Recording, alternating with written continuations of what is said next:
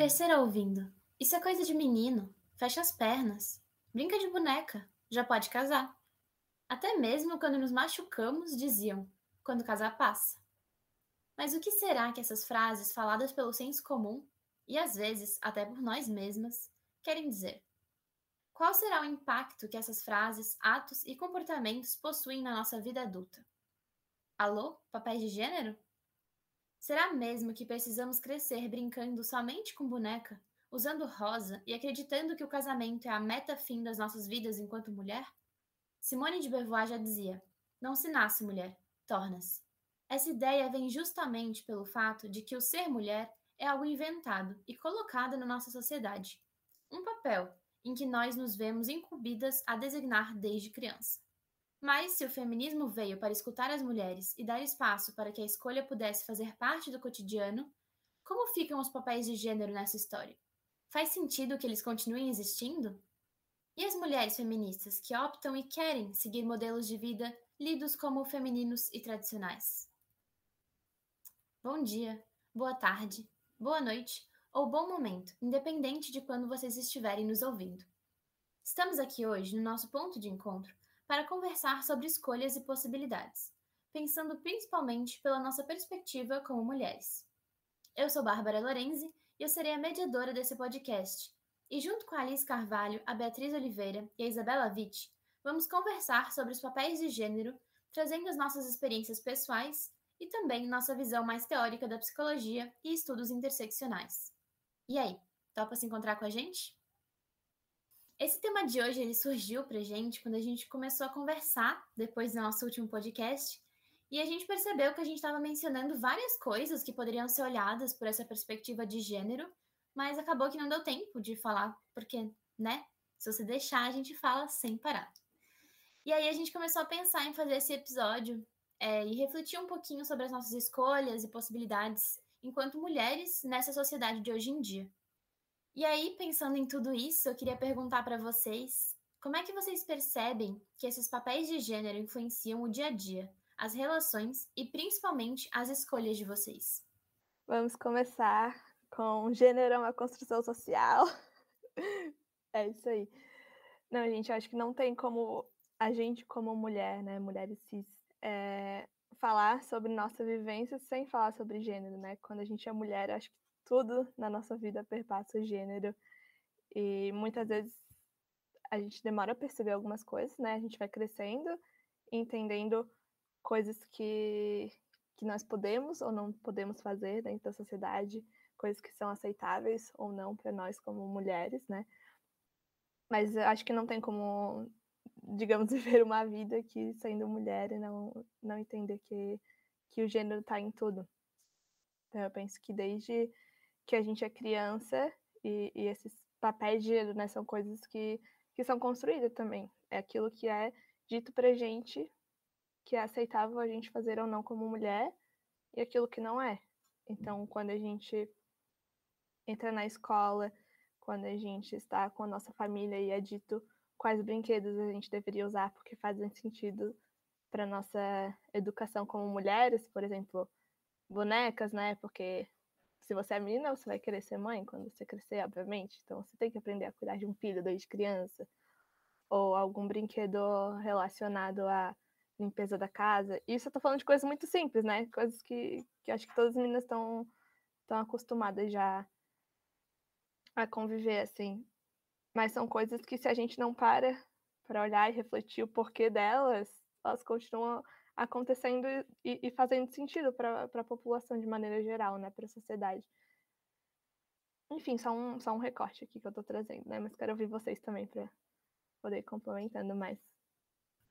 Mal fiz a pergunta e já estou falando, né? mas é um tema que me interessa bastante e só fazendo é, só uma observação aqui, né?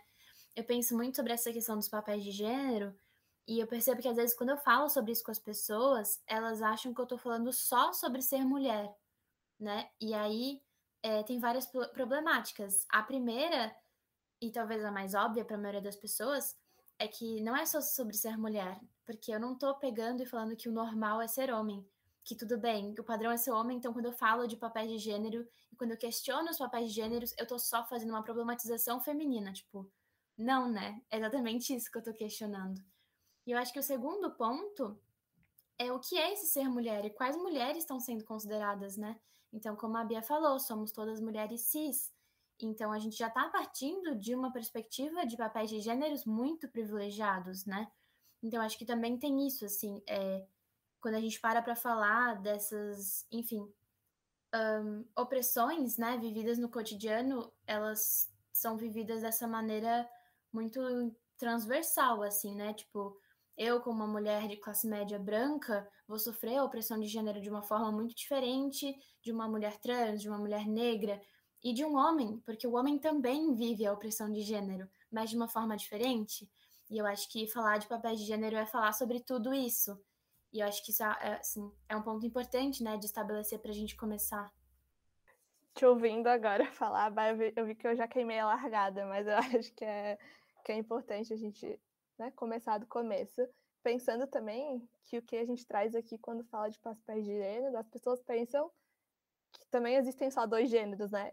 Isso não vou adentrar muito essa discussão, não, não, acho que não é o nosso foco principal aqui, mas quando a gente está falando é, desse, dessa nossa visão como mulheres cis, a gente também vai estar tá atribuindo é, situações nossas em contraposição a, a homens cis, né? A gente está partindo de uma perspectiva binária, que existem dois gêneros, homem e, e, mulher, e que também é de uma sociedade que, que vê esses gêneros de uma perspectiva é, que é cisnormativa, né? Que entende o sexo e o, e o gênero como a mesma coisa, basicamente, resumindo. Então, é, a gente não vai estar tá falando de pessoas trans, a gente não vai estar tá falando de, de pessoas não binárias, por exemplo, porque já é uma discussão também que a gente não não pode falar pelas pessoas, né? Então, eu entendo que a gente trazendo aqui a nossa perspectiva vai ser da nossa vivência, é, do modo como a gente cresceu e foi criada e de como a gente se entende, né, como mulher nesse mundo. E só para complementar a Bia, é, não é que a gente não vai estar tá falando porque a gente não quer, ou porque não é relevante, ou porque a gente não se interessa. Inclusive, a gente abre aqui o convite, se por acaso tiver algum ouvinte, ouvinte, é, trans, não binário, que queira em algum momento conversar com a gente sobre isso, por favor, nos chama, a gente vai adorar conversar com você e saber da sua opinião, das suas vivências. Gurias, então assim, a gente, claro, vocês estão mais tagarelas de começaram a falar, porque eu acho que é importante também contextualizar que a Bárbara e a Bia são as nossas, vamos dizer assim, estudiosas dos estudos de gêneros do grupo. Só que uma coisa que eu, ouvindo vocês falar, é, eu fiquei, acho que seria interessante talvez a gente discutir um pouquinho assim mais vamos dizer, teoricamente, o que é o, né, o, papel de gênero, né? O que significa, o que, que a gente entende, a gente e a psicologia entende como papel de gênero. Boa pergunta, amiga. Bom, eu vou tentar falar de uma forma simplificada, porque existe uma, uma maneira de aprofundar esse assunto, mas acho que talvez não seja o momento agora. O papel de gênero a gente pode entender. Bom, antes de mais nada, gênero é uma construção social. É dessa perspectiva que a gente está partindo. Então a gente entende que não existe mulher, não existe homem. É tudo uma construção social. Tanto que sociedades diferentes, com culturas diferentes, podem entender mulher de uma forma diferente que a sociedade brasileira, por exemplo, que é a sociedade que a gente está neste momento, entende. Se isso muda de uma sociedade para outra, é porque é uma construção social. Então a gente está partindo desse primeiro pressuposto que acho que é importante estabelecer. Se é uma construção social, não existem regras. Existem normas que são aceitas e seguidas culturalmente, mas que podem ser questionadas. E aí vem essa história da binariedade, não binariedade, que a Bia trouxe ali um pouquinho, e que não tem como a gente se adentrar agora, porque ia ser uma dessas coisas que eu falei que seriam muito profundas, mas acho legal de pelo menos pontuar assim para vocês saberem. E aí respondendo a pergunta da Alice, assim, de uma forma, de novo, simplificada, papel de gênero é a forma com a qual a gente se identifica e a gente se apresenta para a sociedade. Então, dentro do papel de gênero, existe a nossa identidade de gênero, que é o que a gente se identifica. Por exemplo, eu, Bárbara, me identifico como uma mulher. E eu posso falar que eu sou uma mulher cis, porque o meu sexo biológico foi atribuído ao nascimento o feminino. Eu continuo me identificando como uma mulher ou melhor, eu sou uma mulher cisgênero. E esse, essa é a minha identidade de gênero, é dessa forma com a qual eu me identifico. E aí tem outra coisa que é a minha performance de gênero, que é a forma com a qual eu mostro para o mundo como eu me identifico, mas ela não precisa estar necessariamente ligada 100% à minha identidade de gênero. Eu sei, eu compliquei, mas eu vou tentar simplificar. Por exemplo, eu sou uma mulher cisgênero, mas não necessariamente eu sempre vou querer me vestir com roupas lidas como femininas. Eu posso estar usando roupas lidas como masculinas e continuar me identificando como uma mulher. Tudo isso é um papel de gênero. E aí, para complicar, no papel de gênero ainda entra um pouquinho dessas coisas que são as esperadas socialmente que eu faça, né? Então, ah, o que, que a sociedade espera que eu faça por eu ser mulher? E aí vai de mim, como uma mulher feminista, por exemplo, questionar e pensar o que, que faz sentido para a minha vida e fazer as minhas escolhas. Trouxe vários conceitos. É, depois a gente pode deixar como indicação para vocês alguns materiais, para quem quiser se aprofundar um pouquinho mais nisso. Mas tentei trazer aí de uma forma que eu tentei não complicar. Sei que às vezes escutando isso pela primeira vez, né, se você for uma pessoa que nunca ouviu falar disso, pode ser um pouco confuso. Volta um pouquinho, escuta de novo, nos pergunta na DM que a gente pode tentar ser um pouquinho mais didática também. E pensando um pouco sobre isso que a Bárbara estava falando, né? Eu acho que tá, ok. Isso é mais do que apenas categorias ou um estudo e tudo mais. E por que, que a psicologia fala muito sobre isso?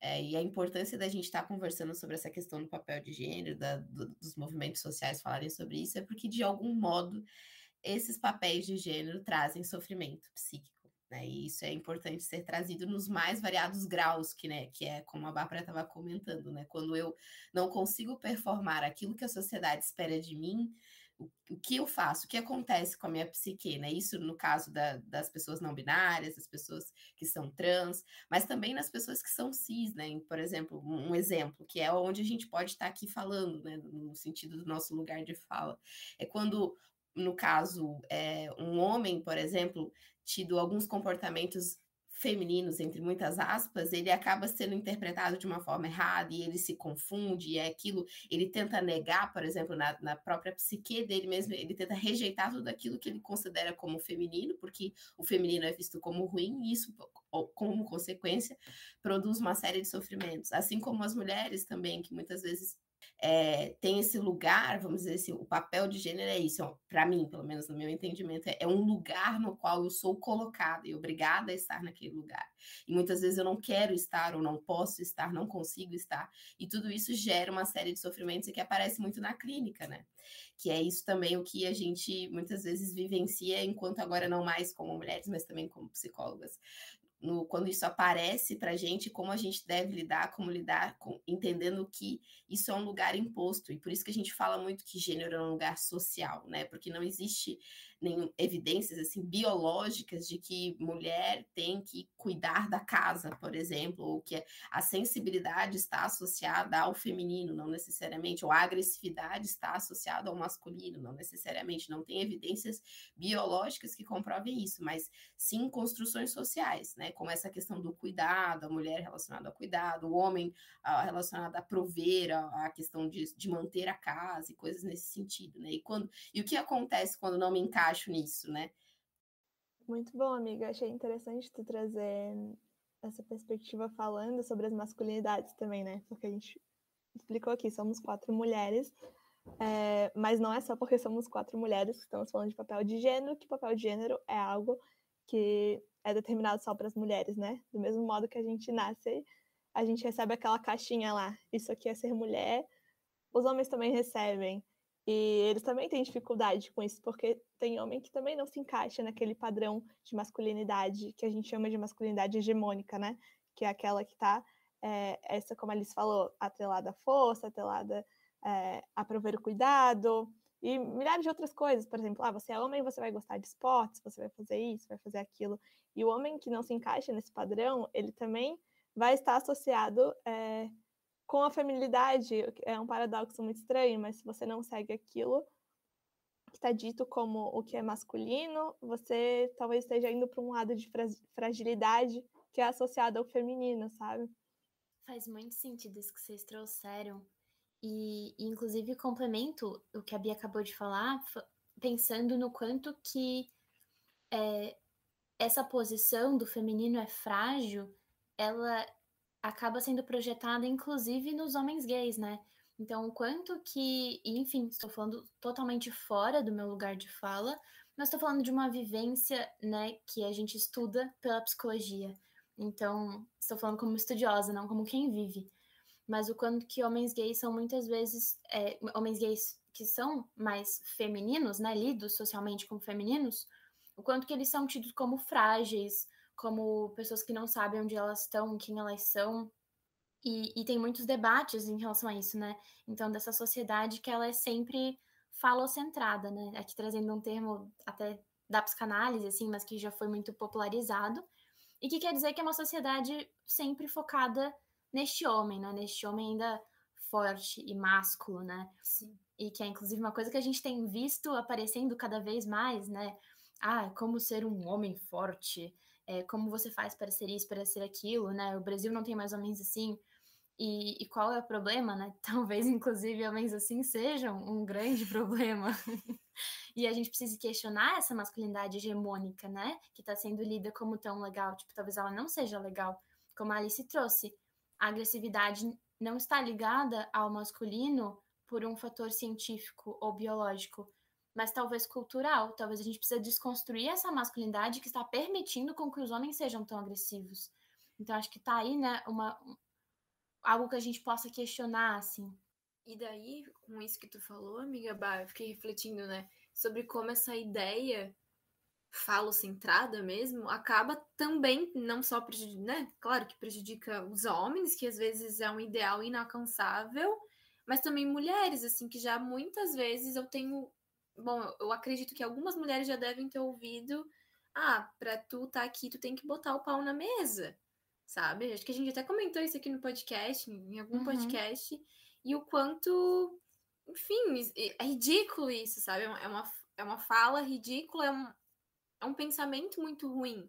Então, para a mulher ocupar uma posição, ela, ela tem que ter um pau, ela tem que, né, colocar o que, que ela tem que sustentar ali. Não faz sentido.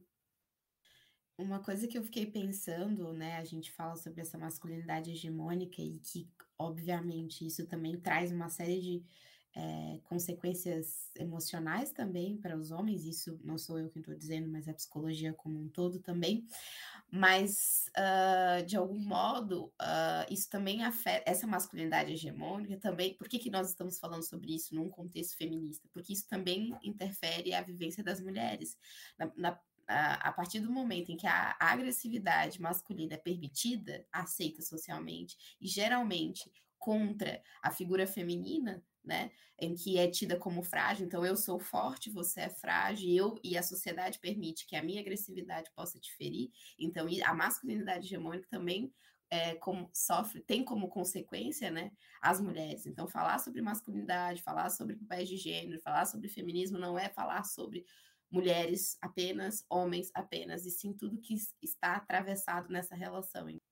E pensando nisso, amiga, a gente falou muito ali, ah, gênero é uma construção social, né? Mas ele também é uma construção sócio-histórica, né? Do momento que a gente vive, não dá só para pensar é, que as coisas são dadas assim como elas são, elas têm um sentido porque dessa maneira foi construída há muitos anos e também no lugar que a gente vive, né? Porque aqui no Brasil é de jeito, no Ocidente como um todo é de um jeito, em muitos outros lugares não é. Eu até queria compartilhar com vocês, eu estava é, vendo um vídeo há um tempo atrás que a moça citava uma das primeiras antropólogas que, que começou com os estudos de gênero e ela fez uma pesquisa lá em, em Nova Guiné, né? Ela estudou algumas sociedades é, e entendeu que eram três sociedades é, e entendeu que em, em, cada um desses lugares eles tinham atribuições diferentes dos papéis de gênero do que a gente tem aqui no Ocidente. Em uma delas, é, as mulheres e os homens tinham atribuições, digamos, totalmente contrárias do que a gente tem aqui no Ocidente. Essa questão de cuidado com os, os filhos e esse papel mais doméstico, digamos, e o outro que seria mais, mais guerreiro, assim. E, e em outra, é, ambos eram muito caseiros, digamos, que seria esse papel atribuído à mulher, tanto o homem quanto a mulher, E na terceira, é, ambos eram mais agressivos, que seria esse papel atribuído é, ao homem, né? Então a gente entender que, que faz sentido as coisas serem desse jeito, não naturalmente, mas da forma com que a gente aprende, né? E cresce vendo no nosso dia a dia, com a nossa família, com as referências que a gente tem na televisão, em todos os lugares. Nada é por acaso, assim.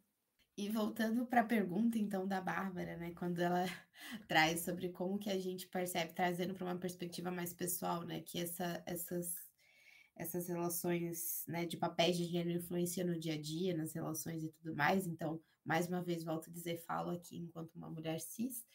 Percebo que depois que eu passei a entender mais o que é, né, não que sou uma expert nisso, mas a entender o que é o papel de gênero, como isso me influencia, me aproximei do feminismo, eu acho que isso acabou de algum modo me deixando sempre em estado de alerta, assim, e que muitas vezes me sinto um pouco cansada, confesso. Alerta no sentido de entender, será que ele tá falando isso porque sou mulher? Será que isso está acontecendo comigo porque sou mulher? Sabe? É um constante pensar, será, o que, se eu fosse um homem aqui, o que aconteceria? Será que seria a mesma coisa? E aí isso gera, assim, a, numa perspectiva bem pessoal mesmo, assim, além desse cansaço, uma, uma revolta também em alguns aspectos, assim, no sentido de estar tá andando na rua e ser assediada e constantemente ficar pensando, gente, isso só acontece porque eu sou mulher, porque se, quando eu estou, por exemplo, com o meu namorado, isso não acontece. Ele não tem relatos em, sobre isso, né, na vida dele né? Inclusive é, situações de assédio gravíssimas assim na rua, né? Que não só eu, mas como outras meninas também já passaram.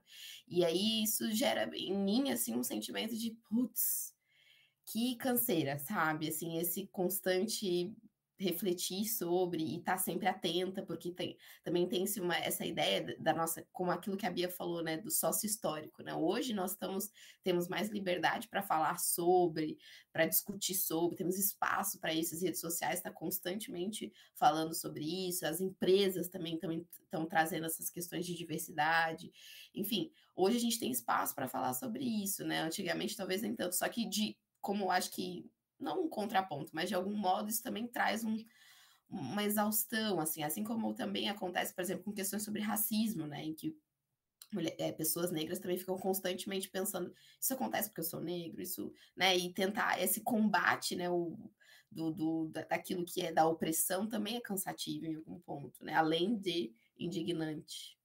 Muito cirúrgico o seu apontamento, amiga Alice. É, concordo super. E te ouvindo, eu pensei em duas coisas. Uma que, enfim, é uma experiência pessoal, né? Mas, bom, para os nossos ouvintes que nos seguem no Instagram já devem ter visto, né, como, tipo, é o meu visual, assim. Mas eu tenho cabelo curto agora, né? Antes da pandemia eu não tinha. E eu percebi uma grande diferença depois que eu cortei o cabelo porque quando eu saio na rua usando roupas largas e lidas às vezes como masculinas, então, por exemplo, eu tô de moletom largo, uma calça larga, eu ando na rua com a maior paz, ninguém me incomoda. E eu fico, meu Deus, é isso que é ser homem? É assim o tempo todo, tipo, como assim, cara? É tão fácil, sabe? E aí, quando eu saio na rua de shortinho, de top, é uma experiência completamente diferente. Eu penso, cara, eu sou a mesma pessoa, nada mudou. E é muito bizarro isso, assim, o quanto que eu consigo ver gritantemente essa diferença quando eu saio na rua eu estou sendo às vezes lida como um menino, ou enfim, como uma mulher lésbica, né? Tipo, fica naquela dúvida, assim, e aí a pessoa, tipo, cara, já não vai fazer nada, é, ou vai fazer e vai ser um tipo de agressão diferente, né?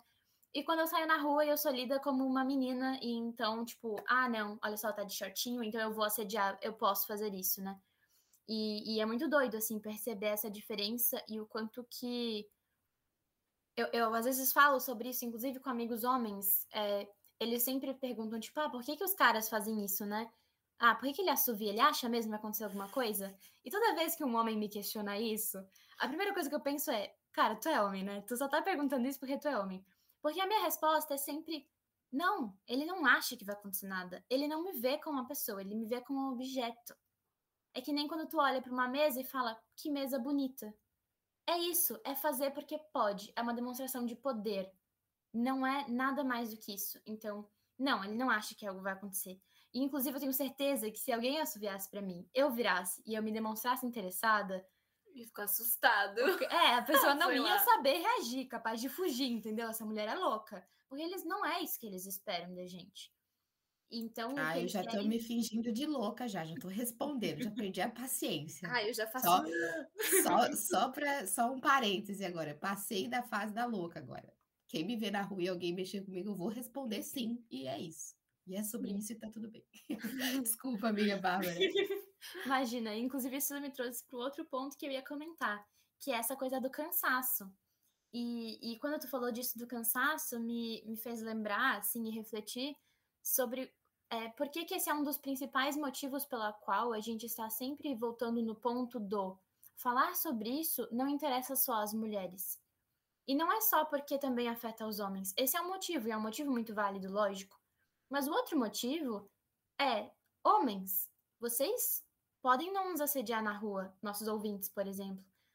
Mas vocês também têm culpa, ok? Vocês reproduzem.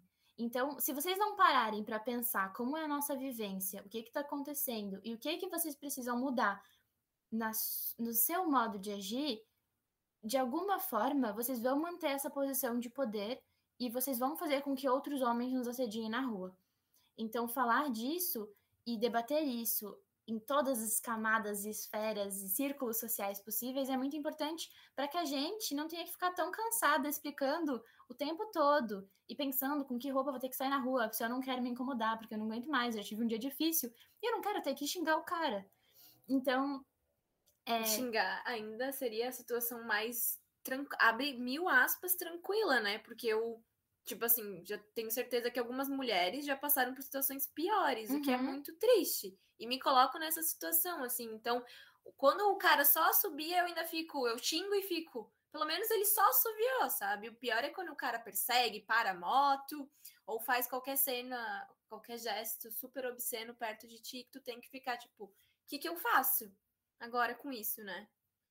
Inclusive, uma coisa que eu estava até conversando, essa questão que a Bárbara trouxe, né, sobre falar sobre isso, não é só um papo de mulher, mas também um papo que deve ser discutido entre os homens também. Inclusive, uma coisa que eu, na minha tentativa de explicar, por exemplo, para o meu namorado, como é essa questão do gênero e como é esse medo de andar na rua, né, ah, teve uma situação em que a gente estava andando, né, só estava andando numa rua escura e aí eu comentava com ele, né, que o medo, por exemplo, geralmente dos homens é de ser assaltado, né? E para mim, pelo menos, eu, eu fico rezando assim, tomara que ele só me assalte, né? Assim, no sentido de que ele não faça nada pior do que isso, porque assaltar é o menos pior do que pode acontecer comigo, né? E com eles, não necessariamente. Então, o medo. Então, essa, essas diferenças, assim, eu acho que é importante também, por exemplo, quando eu tenho uma mulher andando na rua e um cara também, né? Você, homem, vamos dizer assim, tá andando na rua e você percebe que ela tá desconfortável, faça a gentileza de atravessar a rua, porque isso não é porque é, ah, porque as mulheres estão generalizando, odeiam homens e ah, lá, lá, não é sobre isso.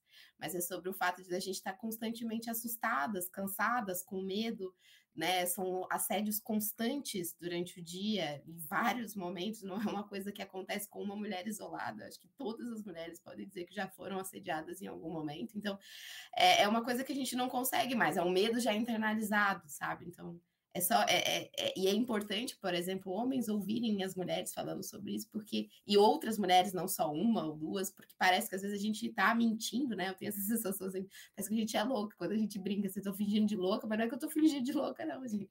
É porque isso acontece real, assim. Isso não é uma coisa da minha cabeça, inventado, coisa nesse sentido, sabe?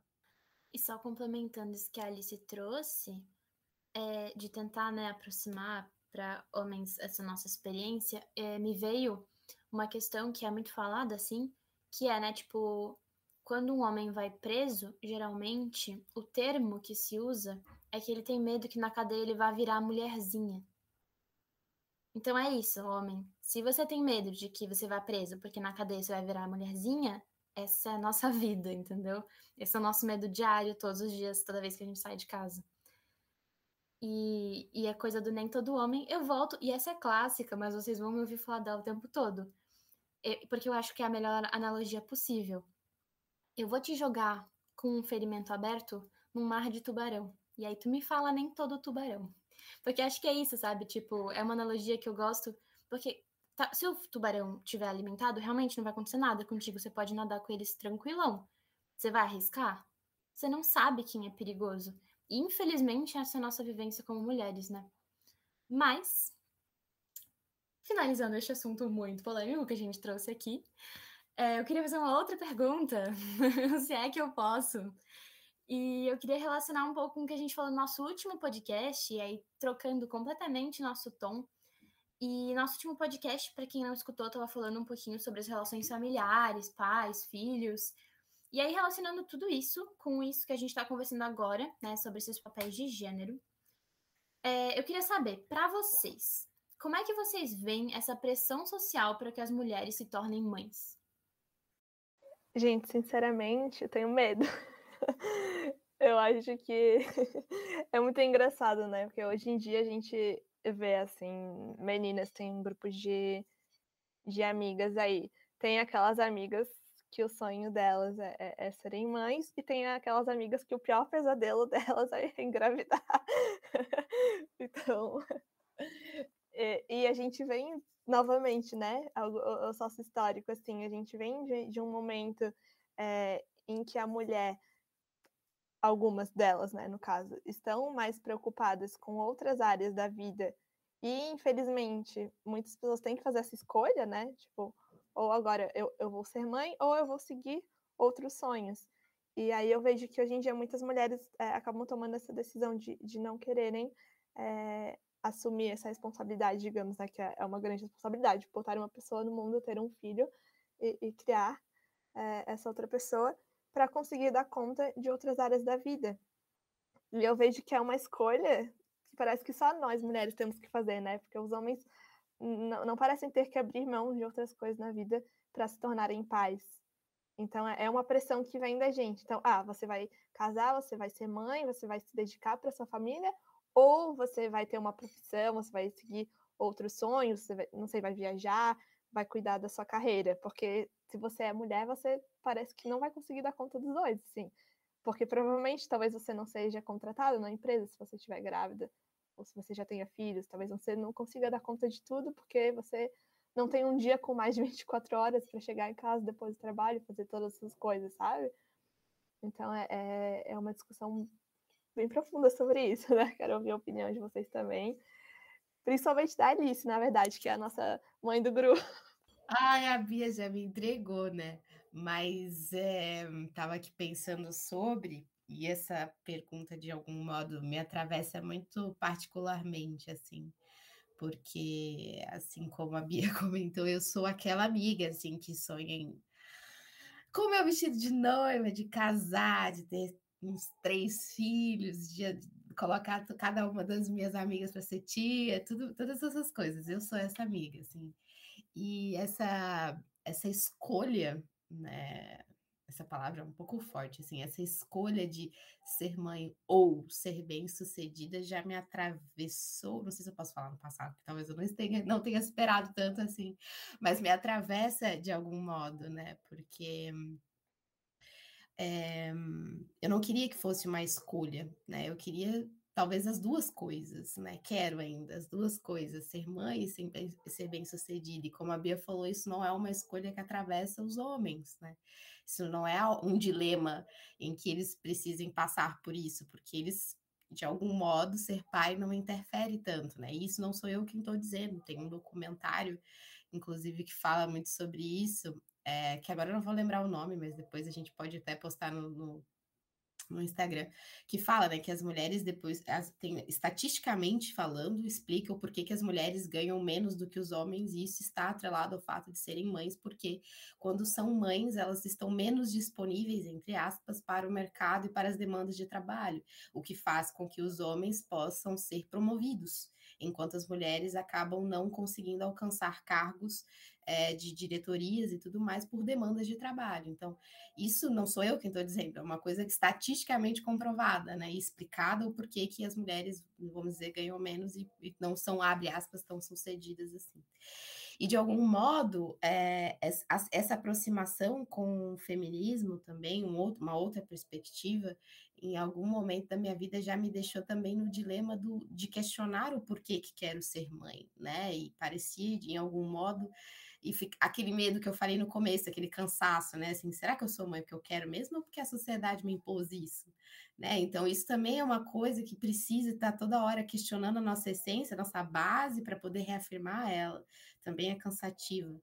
E, de algum modo, em algum momento, já pensei em ser errado querer seguir os modelos tradicionais, né? De tanto que a gente se fala, fala sobre o empoderamento feminino e de, né, você tem que conquistar as suas coisas, você tem que combater com machismo e coisa arada, e parecia de algum, isso é uma perspectiva muito pessoal, tá? Não tô dizendo isso que eu li em nenhum lugar, mas parecia errado seguir o modelo tradicional, né? Ou querer desejar o modelo tradicional, até que em muita terapia passei a entender que não necessariamente. Me critiquei, pensei, refleti, não, ok, não é uma imposição social, é um desejo realmente, genuinamente meu. Então, ok, preciso estar bem com isso, né?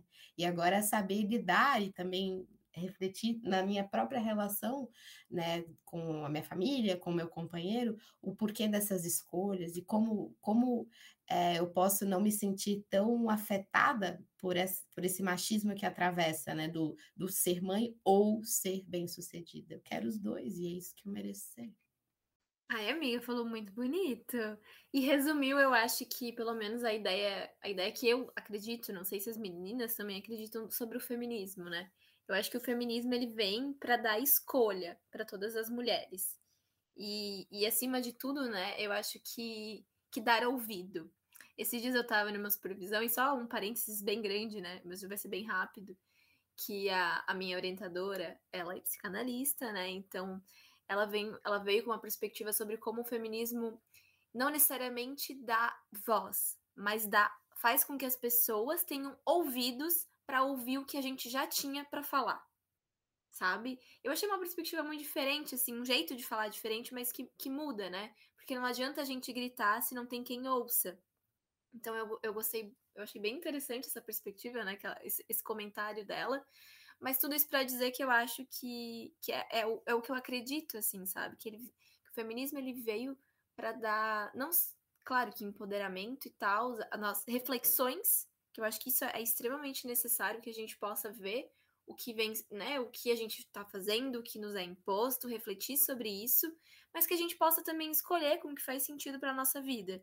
E não tem certo ou errado, tem o que faz sentido para cada mulher. E que a gente possa escolher livremente, sem as pressões sociais. É um pouco tópico ainda, mas espero que um dia não seja. Mas aí, voltando um pouco na pergunta, eu acho que essa pressão das mulheres, né, essa pressão social para que as mulheres se tornem mães, enfim, acho que tudo que a gente já falou começa na infância, quando uma, uma, uma né, enquanto, nós, enquanto crianças, ganhamos bonecas. E eu acho que está ainda muito enraizado na nossa sociedade que a mães têm amor incondicional e tem que abdicar de tudo para cuidar dos filhos sabe? Eu acho que isso tem muito a ver. Eu não sei se vocês já ouviram isso, mas se a gente pesquisa mães no Google, aparece isso: amor incondicional, amor eterno. Mãe é aquela que abre mão de tudo para os filhos e para a felicidade dos filhos. E eu, eu tenho certeza que as nossas mães, eu acho que fizeram isso, sabe? Eu, eu consigo ver, tipo, minha, minha mãe abriu mão de muita coisa, ou de algo, acho que é de vocês também.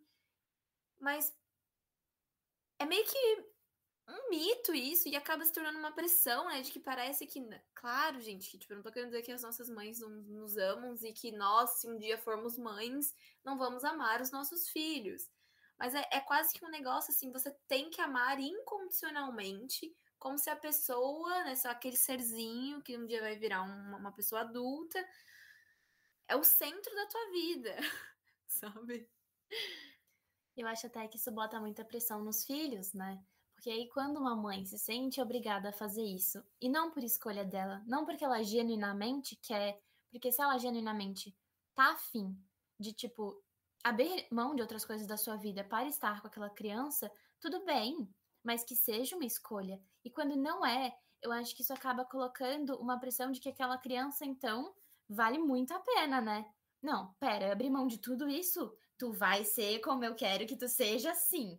E aí isso bota uma pressão desnecessária numa criança que tá uhum. chegando no mundo, tipo, oi, gente, eu ainda não entendi nem como brinca, sabe? Não tem nada a ver com isso, sabe?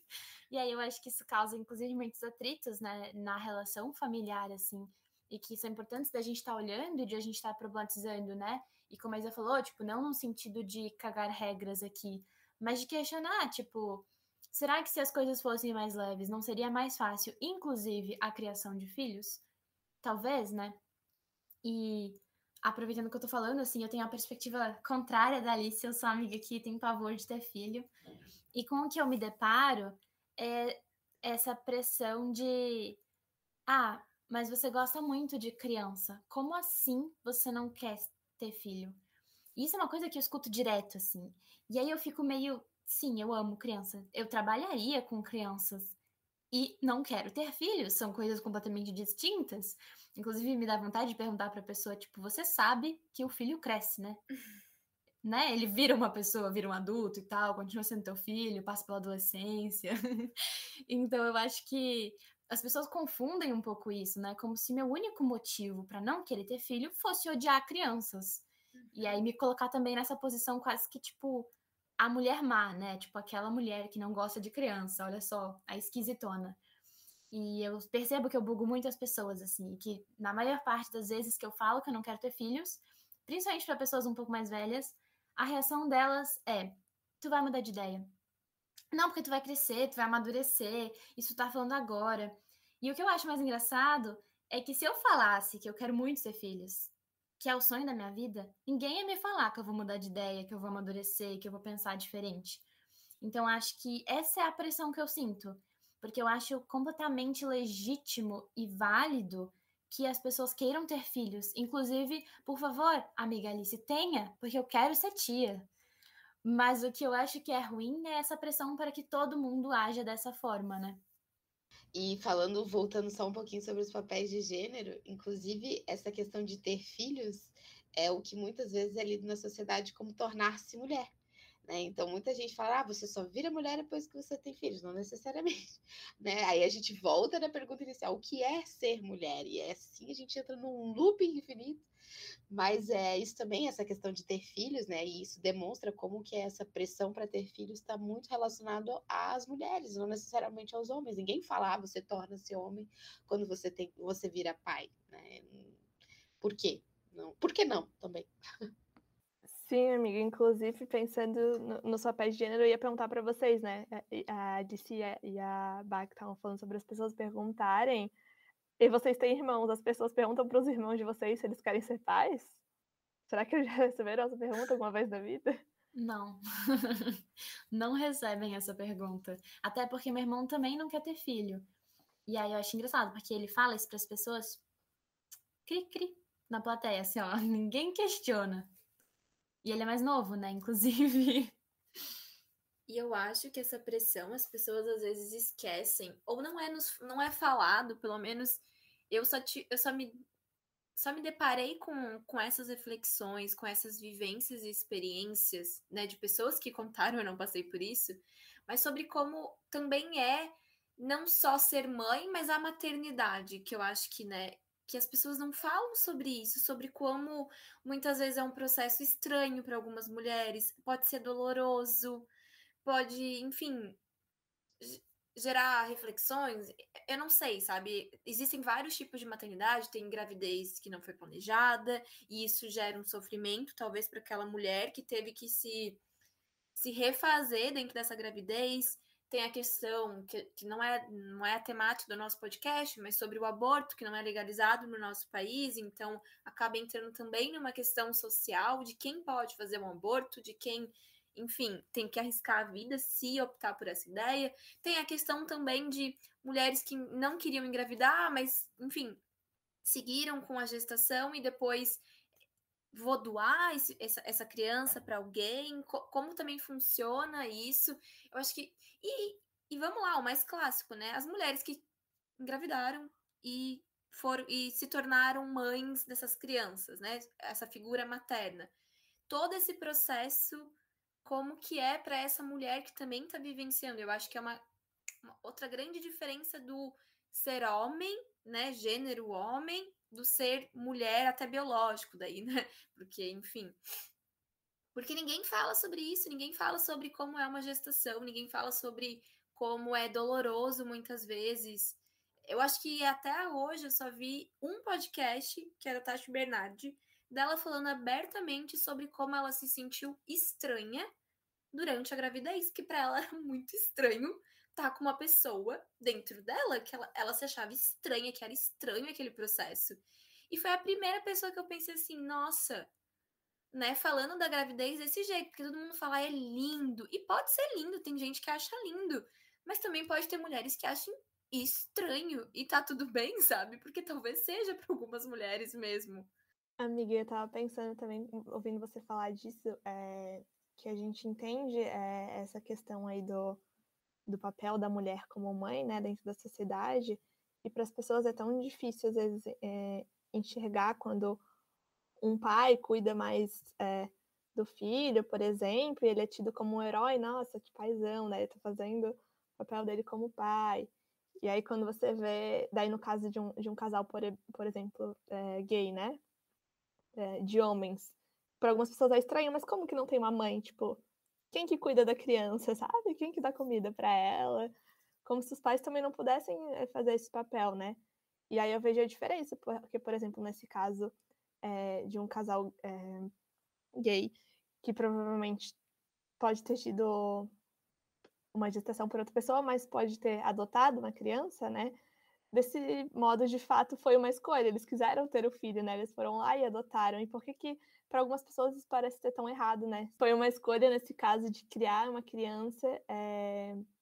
uma escolha genuína, né? Não algo que às vezes aconteceu por acidente, a pessoa talvez não queria, e mesmo assim teve que, digamos, arcar com as consequências para não ter que sofrer com outras.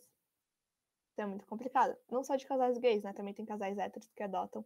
Mas acho que é, que é um papo que também, também vale para esse caso. Muito boas as reflexões e, né, teriam muitas outras para fazer.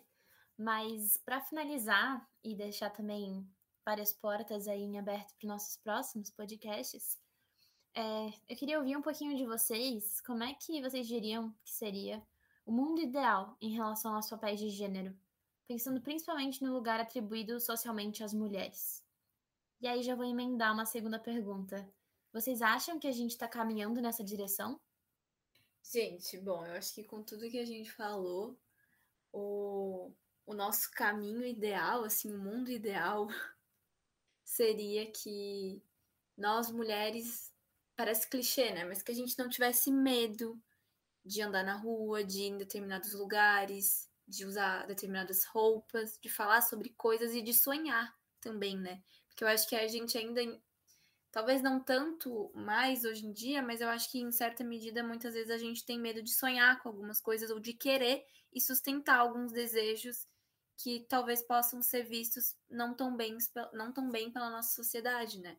E também eu acho que foi uma coisa que a gente não comentou muito aqui, eu não sei se cabe, mas também um mundo em que não fosse feito para que as mulheres ficassem incessantemente em busca de um ideal imposto normalmente por homens. Também tem isso, né, de que a gente está sempre querendo algo, em busca de algo, pra, meio que para a gente se distrair além de competir umas com as outras, né? Que tem a rivalidade feminina também, que a gente não comentou aqui. Então, o mundo ideal também seria aquele em que as mulheres não precisam.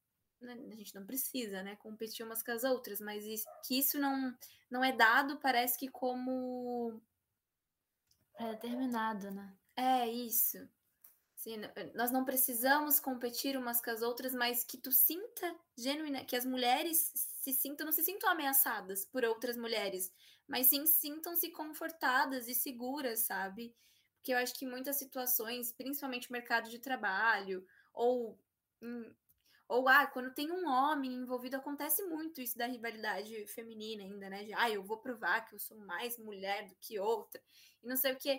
Isso só só nos prejudica enquanto enquanto coletivo mesmo, no sentido de é para a gente se ajudar, é para a gente se apoiar, é para que a gente consiga se olhar e, e não só nós mulheres, mas nós seres humanos, tipo todas as pessoas. Então, amiga, sendo bem sincera, acho que eu vou precisar dar uma militada aqui, mas eu acho que a gente está bem longe de alcançar esse ideal, sabe? E até pensando de uma forma que a gente também não fique só aí num, num feminismo liberal aí, de tipo, ah, girl power e tal, que agora é, é importante comentar, né? Num mundo que, que algumas mulheres não têm nem acesso a absorvente, como é que a gente vai, vai pensar que a gente está caminhando para uma igualdade de gênero, sabe? São coisas tão simples. É, e também pensando que nós aqui temos um, um recorte de classe diferente e de raça que a gente não pode comparar a nossa vivência com, como mulheres com de outras mulheres, sabe? Esse, essa, esse papel de gênero também não é o mesmo para todas. A gente tem muitas facilidades, por um lado, por um recorte, que aí eu vou dizer de mim, né, por exemplo, de classe, de raça, já que sou uma, uma mulher branca de classe média, mas tenho esse fato de ser mulher, então eu estou com, com muitas dificuldades comparadas a um homem no mesmo nível que eu, digamos. Só que aí eu sinto que a gente já já passou por muitos caminhos aí, né, nesse tempo. A gente veio adquirindo direitos, obviamente. Hoje nós como mulheres temos acesso a muitos direitos, que são direitos, gente, coisas mínimas que a gente já deveria ter muito tempo atrás. Então, óbvio que foram conquistas, mas são coisas que a gente já deveria ter. Não, não é um, um, uma grande, como eu posso dizer, vitória, assim, você ter acesso a coisas básicas, sabe? Óbvio que foram lutas necessárias que hoje a gente tem. Mas ainda assim, tem mulheres que não têm acesso a coisas mínimas como um absorvente. Foi algo que eu falei ali no início. Então é difícil a gente dizer que, que a gente está caminhando para algo próximo, porque além do, do feminismo aí que a gente luta por ser um movimento para emancipar as mulheres, para que elas tenham direitos dessa escolha, como a gente falou, de ser mãe, mãe ou não ser, de poder entrar no mercado de trabalho, nem todas conseguem ter acesso a, a pensar nessa escolha, sabe? Às vezes não existe nem essa possibilidade. Não é, é toda mulher que tem acesso também a essa informação que a gente está tendo agora para discutir essas questões. Então, acho que ainda é difícil a gente pensar que a gente está caminhando para algo mais além, porque a questão do, dos papéis de gênero, que ela vem da opressão da mulher, do patriarcado, do machismo, tudo que vem aí está atrelado a milhares de outras desigualdades. É a gente como mulher, é a gente como mulher branca, é a gente como mulher de classe média, e as mulheres negras, acho que daí a Alice pode falar um pouco mais sobre isso, e, e as mulheres pobres, as mulheres indígenas. Então, não é só ser homem ou ser mulher, sabe? Tem muito mais além disso. Beatriz tá jogando tudo para mim hoje, né, nesse podcast. Mas eu acho que, pela minha perspectiva, claro, né, não e concordo tudo, com tudo que a Beatriz colocou, né, não, talvez eu acho que eu reformularia a pergunta, né, no sentido de, acho que sim estamos caminhando, mas que estamos distantes, né? Porque também eu acho que é isso que a, que a Bia ali trouxe um pouco. A gente, claro, a gente já conquistou muitas coisas que eram direitos, mas de algum modo precisamos, tivemos que conquistar, então isso já demonstra que estamos caminhando. O fato de estarmos aqui falando sobre, de ter tanto conteúdo na internet a respeito, de ter livros, documentários, e isso está na, mais naturalizado, vamos dizer assim, na mídia, é um, é um caminhar, né? Agora, onde estamos nessa trajetória no qual temos um objetivo, que é aquele que a Isabela trouxe um pouco sobre o ideal, aí ok, estamos talvez um pouco distantes demais mas o caminhar é. Isso aqui já é um caminhar em algum, em algum aspecto, né? Então, é só, assim, não discordando, concordando com tudo, mas talvez trocando alguns termos, assim, algumas perspectivas, porque eu sou meio a otimista, assim, né? Eu gosto de. Eu já estou cansada, já estou indignada. Se eu não tiver uma, uma luz no fim do túnel, meu Deus, eu desisto. Então, eu preciso ter um pouco de otimismo aqui. Mas eu acho que, inclusive, falando sobre a mídia e tudo mais, a, o, o documentário que eu comentei há um alguns minutos antes, né, que falava um pouco sobre a, o porquê as mulheres ganham, ganham menos, né, da série explicando da Netflix, e o episódio específico é o porquê, o título, né, o porquê as mulheres ganham menos, e que explica né, o, o porquê de fato, e isso está muito relacionado à maternidade. E uma outra coisa que eu também lembrei, né, que eu falei um pouco sobre a importância de, de se discutir sobre as, as masculinidades porque no plural, porque existem várias. Tem um Insta muito legal que eu adoro e que eu sempre indico para todos os meus amigos, homens, enfim, familiares. É Papo de Homem, porque lá tem várias discussões interessantes sobre paternidade, sobre as masculinidades, sobre a sensibilidade que às vezes é negada aos homens e que isso gera uma série de consequências emocionais. Então, lá é muito interessante, tem bastante material lá também. Perfeito. E aí, inclusive, pegando esse gancho da Alice, já aproveito e indico também o documentário A Máscara em que Você Vive, é, que é uma tradução livre, eu não tenho certeza se o título em português é esse. O título em inglês é The Mask You Live In. E é muito bom, fala sobre essa questão das masculinidades, né? E aí também, respondendo a minha própria pergunta, nesse meu duplo papel aqui no grupo, é... eu concordo com tudo que vocês trouxeram e eu diria que esse mundo ideal, na minha perspectiva, é um mundo em que a gente possa ter escolhas. Homens, mulheres, pessoas não binárias. Que plural. é, seja uma coisa plural e que você não cresça acreditando que você tem que se encaixar numa caixinha. Para quando você já chegou numa idade X e você já consegue ter um senso crítico e pensar por si próprio, você tem que ter todo o trabalho de fazer a reflexão do e se eu não me encaixar nessa caixinha? E aí é todo um processo muito difícil e haja terapia. E aí, de novo, né, como eu tô falando, é, que nem a Bia trouxe, é uma questão que tá tendo um recorte de classe e raça. Porque quem pode pagar a terapia? Quem pode estar na terapia? Quem sabe dos benefícios da terapia? Então, é, a gente deu grandes passos, eu concordo com a Alice, é uma luta constante, então concordo com a Bia, concordo com todo mundo. é, porque eu acho que também a gente tem que sempre lembrar que esses direitos, eles são constantemente ameaçados. Então, é, é cansativo, né? É uma merda ter que estar o tempo todo lutando por algo que a gente acabou de conquistar e já devia ter. Mas eu acho que o mundo, o mundo ideal, na minha perspectiva, é esse mundo em que as pessoas podem de fato escolher escolher desde o começo, viver a vida delas plenamente e escolhendo a cada passo, assim, eu, eu realmente acredito que homens, mulheres, pessoas não binárias, pensando aqui nessa perspectiva de gênero, seriam e cresceriam de uma forma mais leve e, inclusive, acho que a gente teria soluções muito criativas para problemas existentes do mundo. Porque eu acho que quando a gente está confortável e podendo fazer as nossas escolhas, muitas coisas afloram, a nossa criatividade, a nossa produtividade. E, inclusive, é, esse é um dos motivos pela qual está se investindo mais nisso. Esse é um dos motivos pela qual está se contratando mais mulheres e mais pessoas trans, infelizmente, porque o capitalismo percebeu que isso dá lucro. é, é triste que esse seja o motivo. Deveria ser porque essas pessoas são importantes, elas merecem um trabalho digno, elas são competentes, elas são capazes. Mas ao mesmo tempo, eu, eu, da minha perspectiva, e como uma pessoa que atualmente está trabalhando numa empresa dentro da RH, e aí tem várias problemáticas nesse meio, mas eu vejo isso como uma forma nossa de falar: tá, se vocês notaram que a gente tem valor e a gente dá dinheiro, a gente vai usar esse dinheiro da forma que nos beneficia. Então, é, é uma forma, assim, né, de encontrar para tentar garantir que a gente continue tendo esses direitos que a gente deveria ter e que a gente passe a ter cada vez mais, né?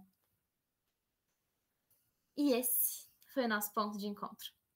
Se você gostou da nossa conversa, nos siga no Instagram, arroba e sinta-se à vontade para nos contar o que achou desse podcast pelas nossas mensagens ou pelo nosso endereço de e-mail. Obrigada por compartilhar desse momento com a gente.